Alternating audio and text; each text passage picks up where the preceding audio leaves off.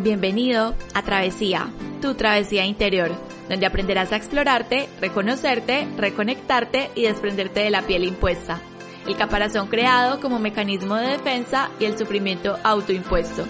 En este espacio te desconectarás de lo que creíste ser para reconectar con lo que viniste a ser. Bienvenido al viaje más largo, más profundo y más restaurador. Bienvenido al viaje que pactaste hacer cuando viniste a esta tierra, el viaje a tu interior. Hola, hola y bienvenidos a un nuevo capítulo de Travesía Interior. Qué alegría escucharnos nuevamente. Y el día de hoy, en nuestro quinto capítulo, les traje una invitada muy especial que es mi mamá. El tema que estaremos hablando el día de hoy es la abundancia, cómo crear y sostener una mentalidad abundante. A mí realmente me tomó mucho tiempo entender que la abundancia era un estado natural del ser humano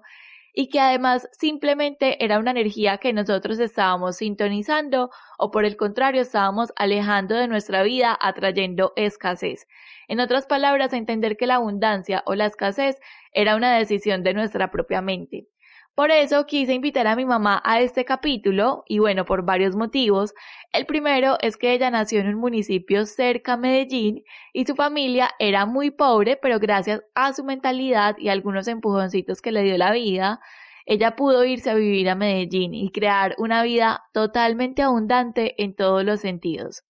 Y el segundo motivo es porque a sus 60 años ella tuvo una quiebra en uno de sus emprendimientos e incluso después de eso, a una edad en la que ya debería estarse jubilando, ella se paró con más fuerza, creó un nuevo emprendimiento y en esos momentos de adversidad también supo sostener esa mentalidad abundante. En esa situación donde muchos hubieran tirado la toalla o incluso no hubieran vuelto a empezar por el pánico de volver a fracasar.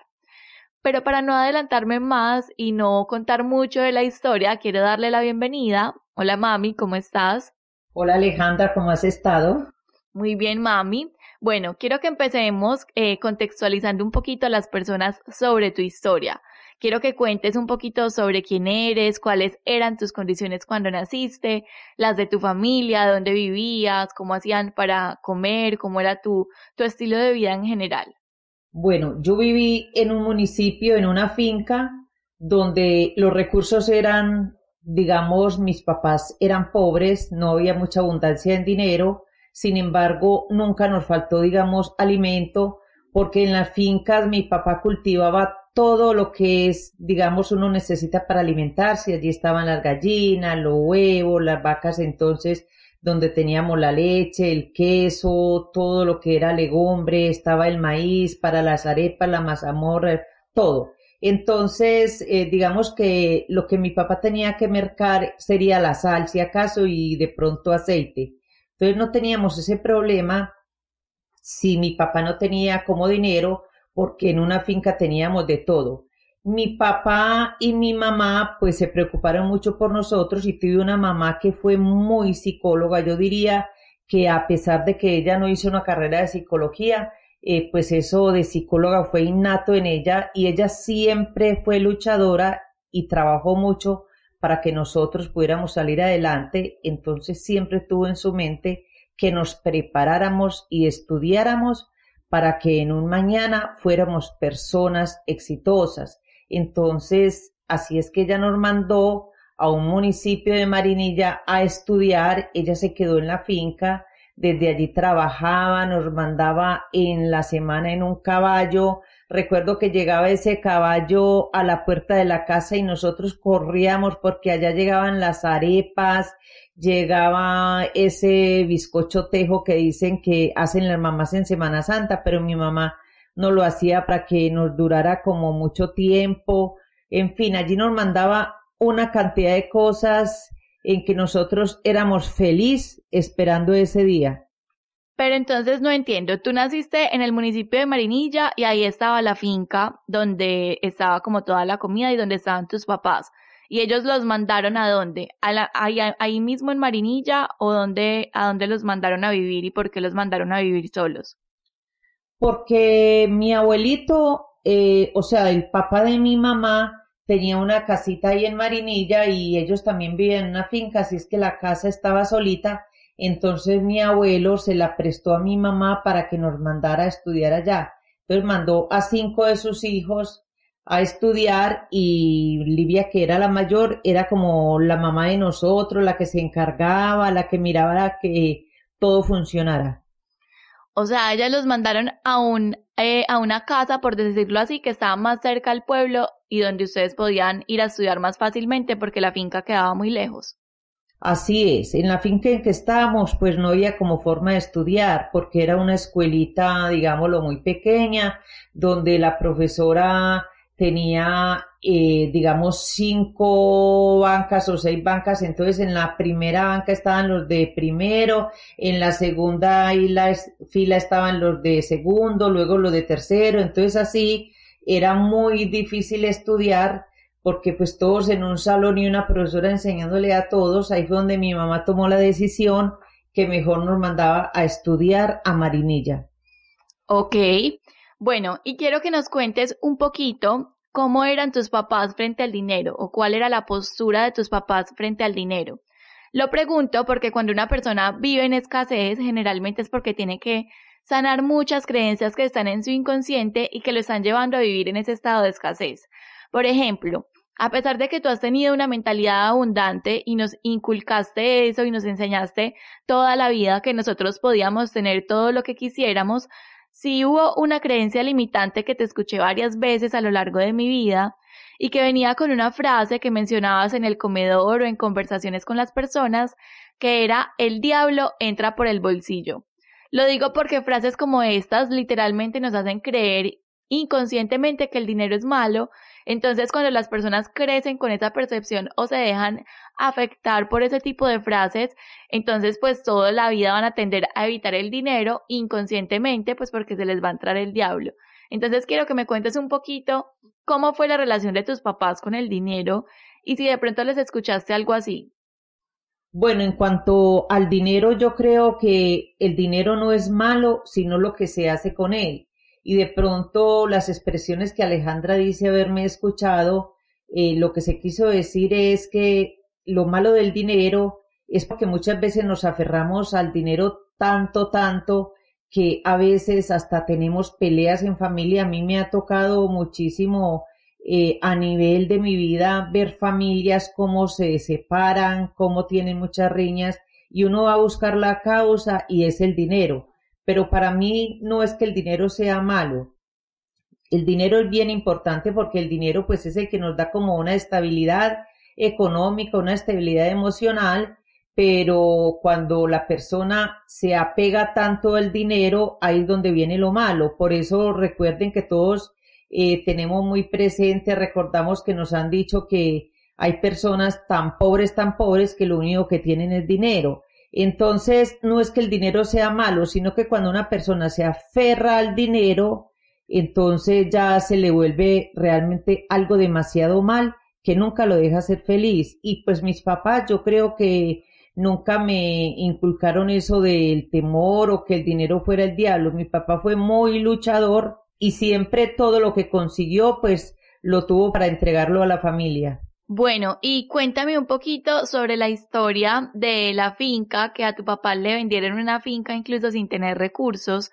¿Cómo fue esa situación de que a tu papá le dijeran te vamos a entregar una finca, me la vas pagando cuando puedas, si de pronto él no tenía como muchos recursos económicos, ¿cómo crees que fue la mentalidad de él de decir, listo, yo te la acepto y te la voy pagando? Y si de pronto sentiste que tuvo miedo de no ser capaz de pagarla, pero contextualízanos un poquito sobre la historia, cómo ocurrió.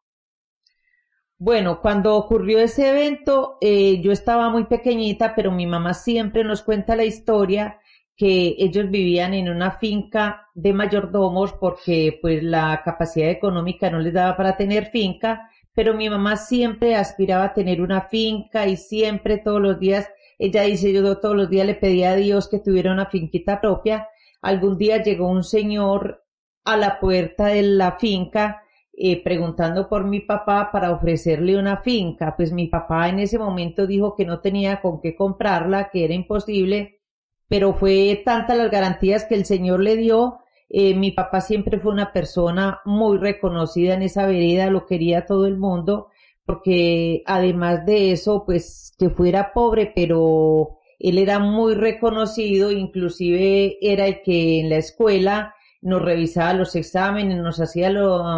también los exámenes porque él estudió para seminarista y digamos que le faltó muy poquito para ser sacerdote, por lo tanto él era preparado, por eso en la vereda pues era muy reconocido. Entonces, eh, ya cuando le ofrecieron la finca, el señor confiaba tanto en él que le dijo, eh, don Ramón, recíbame la finca y me la paga cuando pueda, porque mi papá le decía, no es que yo no se la puedo pagar, porque en el momento yo no tengo con qué. El señor le dijo, recíbame la finca y usted me la paga cuando usted consiga. Entonces mi papá pues dijo, ah, pues si me están dando esa oportunidad, listo, yo recibo la finca. Pero ahí es de pronto la confianza que uno siembra en la gente cuando ha sido una persona de bien, honesta. Mira que este señor le entregó una finca confiando en que mi papá algún día se le iba a pagar. Y también teniendo en cuenta que había otra persona que tenía más recursos económicos y que era como la única persona que podía comprar la finca y que estaba interesada en comprarla, que era otro señor, pero ese otro señor era una persona súper prepotente, que creía que se merecía todo, que estaba súper confiado en que la finca era de él porque él miraba alrededor y él decía todos los de acá son pobres, esa finca va a ser para mí. Entonces el señor que estaba vendiendo la finca dijo como, pues no, no se la quiero dejar, no la quiero dejar en manos de esta persona y por eso fue a dársela a mi abuelo. Y también este es uno de los principios de la abundancia, porque muchas veces nosotros creemos que la abundancia es simplemente tener dinero y pues las personas que empiezan a acaparar y acaparar y solamente todo es para mí y no dan a las otras personas, pues ese, se genera un bloqueo y muchas veces eh, ese, esa abundancia deja de fluir a sus vidas, entendiendo que la abundancia no solamente es dinero, sino que también es un montón de cosas más. Entonces, es muy lindo entender que a mi abuelo llegó esa abundancia incluso sin tener recursos económicos y que así pudieron empezar a construir pinitos a pinitos y que él finalmente pudo como pagar toda la finca. Y yo pienso que también tú por eso has tenido como esa mentalidad abundante de salir adelante así no tengas y de confiar en que los recursos van a llegar y ya, ya van a entender un poquito el por qué. Bueno, y mami, quiero que me cuentes un poquito de cuando saliste del colegio, con qué capital iniciaste, porque tú pues saliste del colegio y empezaste a trabajar de una, en qué empezaste a trabajar, con qué capital empezaste a crear tu primer emprendimiento, cuál fue tu primer emprendimiento y cómo trabajabas desde el pueblo. Bueno, nosotros estábamos en Marinilla, mm, ya me había casado, entonces ahí fue donde comencé el primer emprendimiento, pues la verdad yo no tenía ningún capital pero afortunadamente mi mamá siempre ha sido una persona muy preocupada por los hijos, que salgan adelante. Recuerdo mucho que ella me prestó 120 mil pesos para comprar una fileteadora. Compré una fileteadora que era una Rimoldi que sonaba horrible porque era viejísima, viejísima, pero bueno, finalmente fue la primera máquina que nos ayudó al primer emprendimiento. Hacíamos unas sudaderas que vendíamos en los pueblos y también en Medellín. Nosotros salíamos a comprar bultos de retazos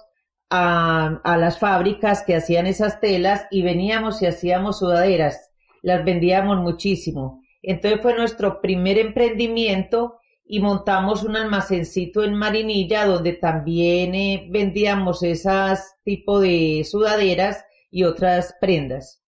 ¿Y no te daba miedo que no fueras eh, capaz de pagarle a tu mamá de pronto como ese préstamo o que no fueras capaz de pagarle a las personas porque tú me contabas que en el almacén vendían prendas de otras personas. Y bueno, cuéntanos como un poquito cómo fue eso de del miedo de, de, deber y de pronto de no poder pagar, pues porque por ejemplo a mí me dan pánico las deudas, pero cómo fue eso cuando tú estabas empezando y debías todo, o sea, prácticamente todo lo debías.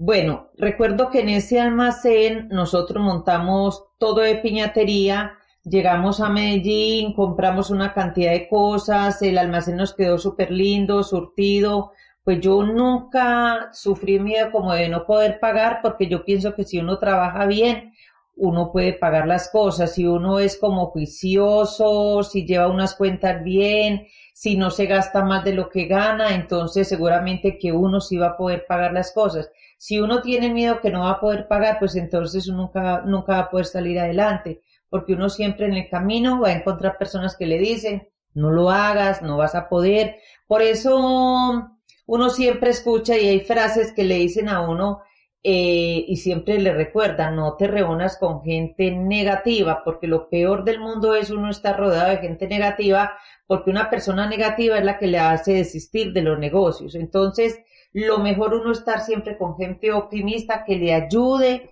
a arriesgarse y le ayude a sacar los negocios adelante. Así fue que nosotros comenzamos.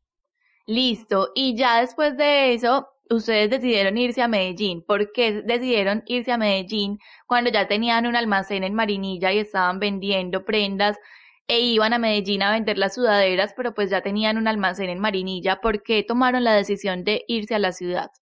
Bueno, yo tomé la decisión con mi esposo de que nos íbamos para Medellín porque estando en Marinilla eh, tuvimos un almacén que tuvo mucho éxito entonces nosotros comenzamos a montar las famosas promociones. Íbamos a Medellín y traíamos mucho producto para montar promociones allí en el almacén y comenzó a tener tanto éxito que la gente nos hacía unas filas inmensas para poder entrar a comprar. Y finalmente yo digo que la envidia como de la gente, de los otros almacenes, eh, a nosotros nos lo prendieron fuego a ese negocio en el que estábamos vendiendo. Un día yo llegué abrir por la mañana, que abríamos a las 8 de la mañana, cuando encontré que le habían prendido fuego, pues el almacén era algo, digamos, de un nivel más bajo de la calle y para bajar le habíamos creado una escala de madera siempre ancha para uno lograr ingresar al almacén. Entonces cuando yo llegué, abrí, vi que esa escala de madera estaba totalmente, totalmente quemada, negra, negra, negra. Entonces, a raíz de todo eso, pues yo entendí que había mucha gente envidiosa y que seguramente no le habían puesto candela porque cuando nosotros hacíamos promociones, pues todos los almacenes eran mirando cómo la gente nos hacía filas. A mí me, yo me pegué como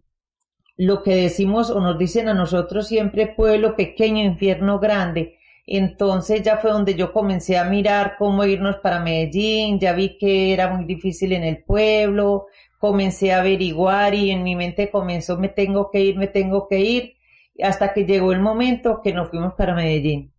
Qué bueno, mami. Y aquí hay algo que resalto mucho y es que tú nunca dudaste de ti siempre creíste como en ese poder de la intención, tú dijiste me voy para Medellín y tú simplemente plantabas esa semillita en tu mente, hacías el trabajo y confiabas en los resultados, o sea, no te, eh, digamos que no te preocupabas exagerado por qué iba a pasar, sino que simplemente creías en la intención, plantabas tu semilla, hacías las cosas bien y los resultados, los resultados llegaban. Y a pesar de que de pronto tú no estabas como muy familiarizada con todo este tema de la meditación, de las energías, siempre fuiste una persona que creía como en el poder de la mente y era súper charro porque tú siempre visualizabas, o sea, tú decías me voy para Medellín, entonces ya te visualizabas en Medellín siendo exitosa. Y quiero que por eso hablemos un poquito de cómo fue ese proceso de cuando te fuiste a Medellín, que tú sin recursos empezaste a pagar un arriendo carísimo y en cuestión de meses ya te habías pasado como a dos casas diferentes o a tres, no sé, cuéntanos mejor,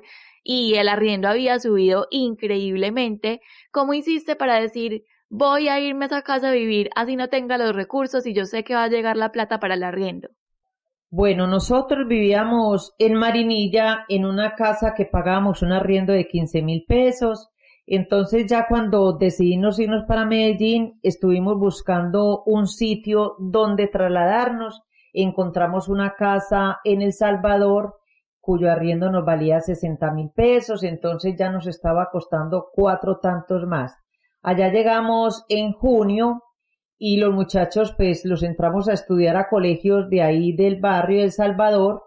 pero nos fue muy mal porque en ese tiempo de junio a diciembre pasaron muchas cosas, como es que a Walter el hijo mayor en el colegio le pusieron un cuchillo, una navaja para que se sentara, entonces cuando me llamaron del colegio que fueran que Walter pues se lo hayan herido, que no le haya pasado nada. Ahí a mí me comenzó mucho la angustia, pues la verdad yo cuando me fui para El Salvador yo no conocía nada de Medellín, pero ahí comencé a entender que me había ido a vivir donde no era, porque pues imagínate si esto pasa en esos colegios, entonces yo ya dije, tengo los hijos estudiando en el colegio que no es. Comencé a investigar, a investigar, yo no conocía nada de unidades cerradas, pero ya comencé a investigar, investigar hasta que encontré el tema de unidades cerradas y dije, esto es lo mejor para mis hijos, porque estando en una unidad cerrada voy a asegurarme que si yo trabajo, los hijos están dentro de la unidad y va a haber un portero que me los cuide. Así es que estuve buscando por muchos sitios de Medellín hasta que me encontré en Valderrobles, que queda por el éxito de Colombia, una unidad donde me fui a vivir allá y me valía el arriendo 120 mil pesos. Entonces, cuando Alejandra dice que yo cambié, sí, la verdad es que yo cambié de casas porque tenía que mejorar y buscar el sitio ideal para mis hijos. Entonces, ahí en Valderrobles, de 15 mil que pagaba en junio, ya en diciembre estaba pagando 120 mil, eso era demasiada, demasiada plata, pero yo nunca desconfié, yo siempre decía, no, trabajamos y lo pagamos, trabajamos y lo pagamos, trabajando podemos, y estando ahí en Valderrobles, comenzaron a construir la etapa de Valderrobles 2, y yo todos los días miraba que iban levantando ese proyecto, y fue cuando yo le dije a mi esposo, compremos aquí apartamento. La verdad, no teníamos dinero para comprarlos, pero ustedes saben que uno cuando compra un apartamento, pues uno lo compra y le van dando la oportunidad de pagarlo por cuotas. Entonces, así es que compramos ese apartamento para irlo pagando por cuotas. Fue nuestra primera casa propia para nosotros vivir y finalmente no tuvimos problema en pagarlo. Yo nunca he pensado, no he sido una persona pesimista. Eso me ha favorecido mucho. Yo no he sido pesimista. Yo siempre he creído que todo se puede. Cuando yo voy a solicitar alguna cosa, siempre llevo en mi mente, me van a decir que sí, nunca voy por un no.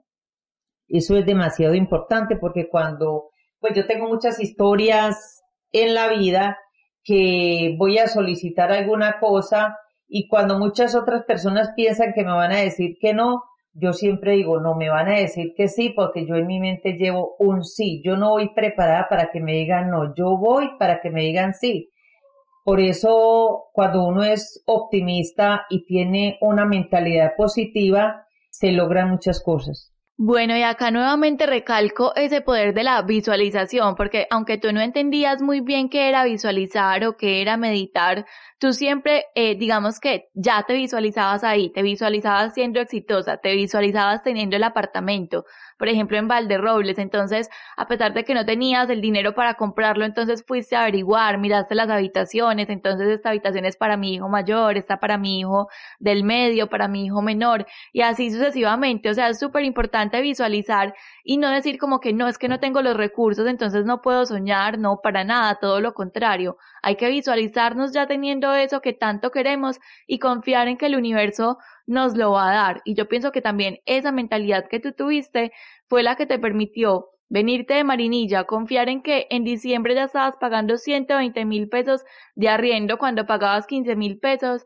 y confiaste, simplemente confiaste, no te, no dejaste que las circunstancias o las personas eh, que de pronto te decían cosas te abrumaran, sino todo lo contrario, confiaste en ti y confiaste en que el universo te iba a entregar las cosas. Y yo pienso que esa mentalidad es la que te ha hecho manifestar tantas cosas. Y, y bueno, quiero que me cuentes un poquito cómo hiciste para sostener esa mentalidad a pesar del riesgo que estabas tomando. Bueno, yo siempre he sido una persona positiva. De hecho, a mí no me gustan las personas negativas, porque cuando uno está con una persona negativa, pues le baja como la moral, lo pone a pensar distinto, hasta le hace creer que no es capaz. Entonces yo siempre trato de estar rodeada de personas positivas. Si la persona está negativa, pues también trato de, de yo no dejarme contagiar. Siempre he pensado que todo lo que uno se propone en la vida lo puede, que uno luchando es capaz. Entonces no he pensado que las cosas son difíciles, que no hay cosas difíciles, sino personas incapaces. Entonces, yo creo que es eso lo que me ha mantenido siempre exitosa. Listo, súper. Y ahora cuéntanos un poquito de cómo hiciste para obtener tu casa propia, tu finca, cómo fue que construiste tu negocio que fue exitoso por varios años antes de irnos ya para la quiebra. Bueno, como dije anteriormente, la primera casa que nosotros tuvimos fue la etapa 2 de Valderrobles, que viviendo en la etapa 1 comenzaron a construir la etapa 2 y pues yo mirando que ahí estaban haciendo unos apartamentos inclusive más bonitos que en el que vivíamos, fui a mirarlo, a visitarlo, digamos a, curios, a curiosear y ahí fue donde me entró como el entusiasmo y querer tener casa propia. Pues la verdad nosotros no teníamos dinero para comprarlos, pero sí me sentía capaz de que lo pudiésemos pagar eh, con el negocio. Entonces ahí fue donde le dije a mi esposo que nos arriesgáramos y compráramos ahí para tener nuestra casa propia. Así lo hicimos, la compramos sin tener dinero, pero convencidos de que la íbamos a poder pagar con nuestro trabajo. Y la verdad que lo pagamos sin problema y vivimos ahí hasta que las bombas de Pablo Escobar, que nos pusieron dos bombas, entonces tuvimos que desocupar esa unidad para volver a reconstruirla porque quedó muy, muy, pues muy desbaratada. Y en ese lapso quedé embarazada de Alejandra, mi hija, que es con la que estoy hablando, entonces ya cuando nos dijeron que volviéramos al apartamento, pues yo estando embarazada de ella, más tres hijos, ya eran cuatro hijos, entonces ya no cabíamos en ese apartamento porque no teníamos como las habitaciones. Y ahí fue que nos fuimos a vivir a Canarias de la Castellana, que era una casa hermosa, muy grande, de tres niveles, con patios, pero finalmente, pues ahí estuvimos viviendo un tiempo eh, tampoco me gustó como mucho porque tres niveles, muy difícil una casa de tres niveles para uno eh, tener los hijos, porque entonces uno sube, baje, sube, baje como un yoyo. Y entonces ya fue cuando comenzaron a construir la unidad Jardín de Laureles, detrás de Éxito de Laureles, que fui a mirarla, me encantó y ya entonces tomamos la decisión de comprar allí donde vivimos más de 20 años. Bueno, y ahí obviamente no hemos contado como un poquito que tu negocio ya era súper exitoso, el de confección, habían creado ya un negocio que ya llevaba muchos, muchos años siendo exitoso y que lograron comprar ese apartamento y también lograron comprar la finca gracias a ese negocio que ya eran como muy abundantes, pero llegó ya eh, la edad de los 60 y cuéntanos qué pasó a tus 60 años qué pasó con esa quiebra, por qué se quebraron y cómo lo viviste tú a nivel mental. Lo que dice Alejandra, mi quiebra de los 60 años, yo creo que fue a raíz de haberme metido en un negocio que yo no conocía, porque yo siempre fui exitosa, digamos, fabricando prendas de vestir, surtíamos almacenes a nivel de Colombia y algunas exportaciones y realmente nos iba muy bien, exitosos, en algún día pues nos dio por montar un catálogo de venta directa, que un catálogo de venta directa es una dinámica totalmente diferente a lo que veníamos haciendo. Entonces, pues montamos este catálogo, era una empresa donde conseguimos personal totalmente para manejarla, porque mientras que en, en los negocios anteriores 30 años manejando el negocio. Yo era la que manejaba todo el negocio, digamos, hacía de gerente, hacía de contadora. Pues sí teníamos contador, pero yo era la que manejaba, digamos, el dinero. Ya entramos a esta empresa donde yo no conocía nada, donde hubo conseguir un gerente, una cantidad de profesionales que había que dejarlos que ellos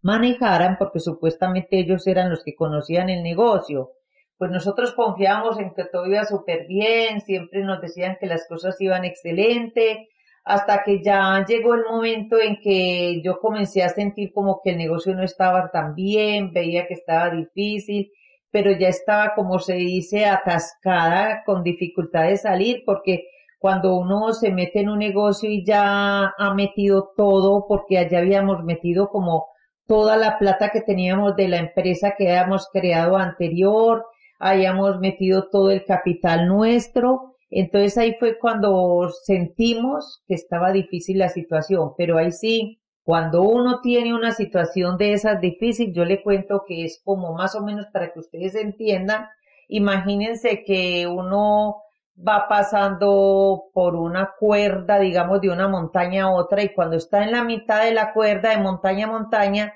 siente que no va a ser capaz, que se va a reventar la cuerda, pero usted de todas maneras no coge una tijera para mochar la cuerda porque usted sabe que de una se va al precipicio. Uno inmediatamente trata de pasar, de pasar, de pasar, de pronto llego, de pronto llego, porque de igual manera, si corta se va al precipicio, pero de pronto llego, entonces eso fue lo que hicimos, tratar hasta que realmente no pudimos, la cuerda se reventó, ahí fue donde vino la quiebra y fue muy difícil, demasiado difícil, porque fue el trabajo de muchos años. ¿Y cómo viviste tú, mami, eso a nivel mental? O sea, tú siempre que fuiste una persona tan positiva, ¿cómo viviste tú ese proceso en ese momento?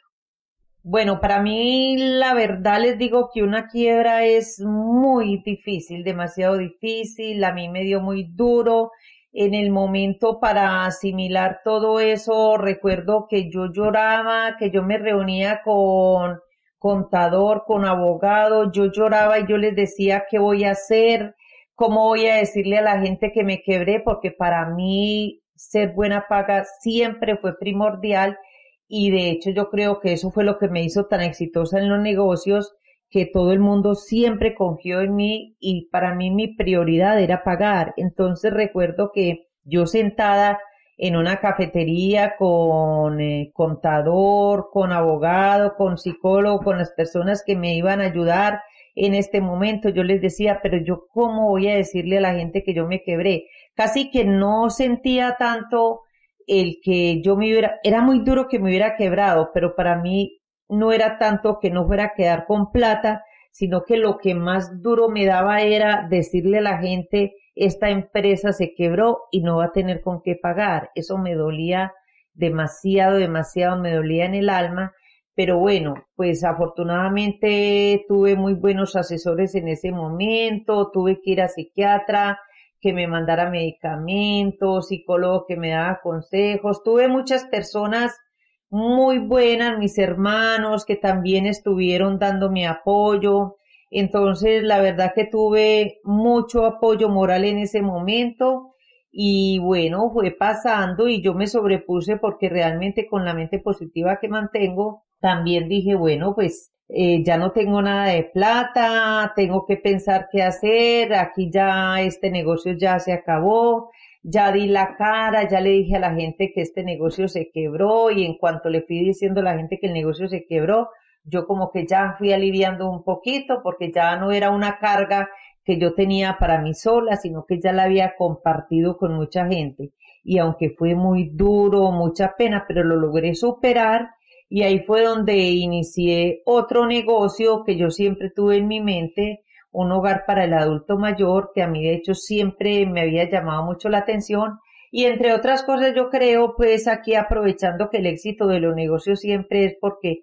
yo he tratado de hacerlo, montar los negocios en lo que a mí me gusta, en lo que a mí me gusta. Y entonces como a mí me gustaba mucho la confección, lo hice. Después estando en confección siempre dije que cuando yo fuera mayor iba a tener un hogar donde yo iba a vivir con mis amigas. Entonces ahí fue donde creé el hogar para el adulto mayor, pues aunque todavía yo no estaba en edad de irme para un hogar, pero creé el hogar para el adulto mayor y también he sido feliz ahí. Bueno, y actualmente ese es el negocio que ella tiene, es un hogar geriátrico en el poblado. Al principio, digamos que llenarlo fue una situación compleja, pero ella sostenía esa mentalidad y sostenía esa mentalidad. Y nosotros los hijos y bueno, muchas personas de pronto desconfiaban y decían que no, que ese negocio no era, que no iba a ser capaz, que no iba a ser capaz y le, le decían y le decían. Eh, y yo también me preocupaba un montón porque ya iba todos los días a trabajar, pero los clientes no llegaban. Y al sol de hoy es un hogar demasiado exitoso, o sea, todas las personas allá son felices,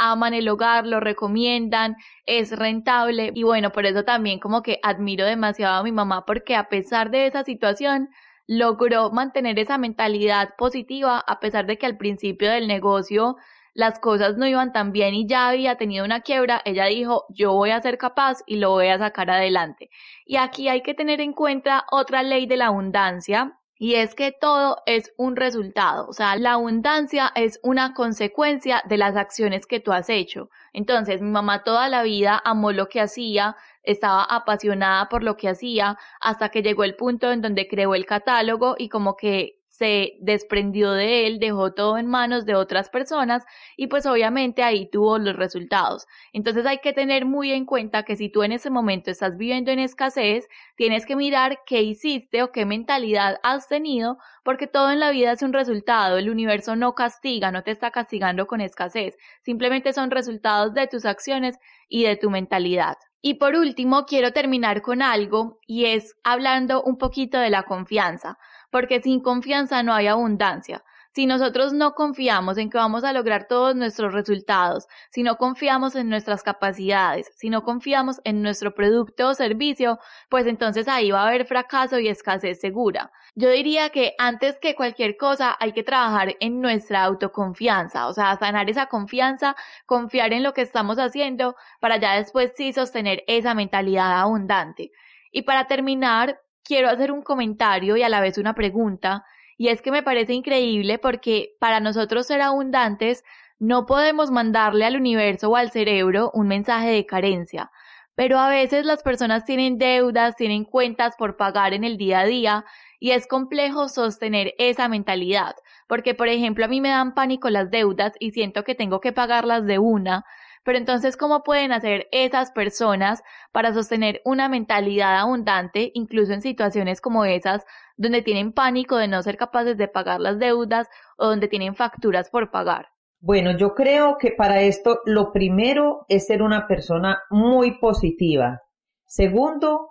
para mí es muy importante que las personas no estén alrededor de personas negativas porque esta es la que te bloquea todos los negocios.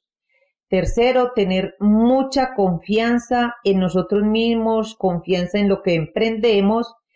Cuarto, lo que emprendamos sea algo que nos apasione, porque si no nos apasiona, créame que no van a salir adelante. El único negocio que nosotros podemos sacar adelante es si esto nos llena, si nos gusta, y porque si nos apasiona, trabajamos con gusto, con amor, le invertimos tiempo y no nos cansamos. Cuando estamos en un negocio que no nos gusta, a la media hora ya estamos rendidos, pero cuando hacemos algo que nos apasiona, se termina el día sin darnos cuenta. Entonces, así es que yo les aconsejo que, y como Alejandra también ha dicho mucho cuando ella habla, los negocios hay que buscarlos primero que a nosotros nos llene, nos guste, nos apasione y después de que encontremos algo que sea lo nuestro, ahí sí iniciar el emprendimiento y con mucha confianza de que sí lo vamos a poder lograr. Entonces, bueno, así damos por terminado este capítulo. Entonces, para tener una mentalidad abundante es súper importante ser personas positivas, trabajar en esas creencias limitantes que nos hacen ser personas negativas, rodearnos de personas positivas al mismo tiempo y confiar, confiar en que todo va a salir bien, confiar en nuestras capacidades y obviamente confiar en lo que estamos haciendo, bien sea que seas emprendedor o que trabajes en una empresa. Muchas gracias por llegar hasta el final y nos vemos en un próximo capítulo. Chao. Chao.